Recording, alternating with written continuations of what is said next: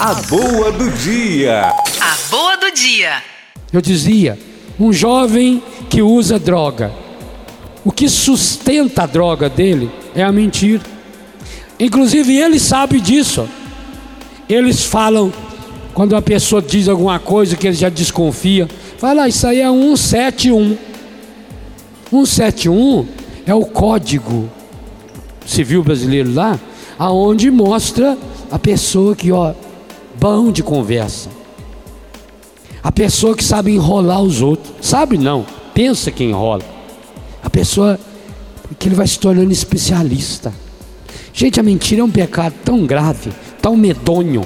Por isso está aí nos mandamentos, porque a pessoa com o tempo passa a acreditar na mentira. A boa do dia. A boa do dia.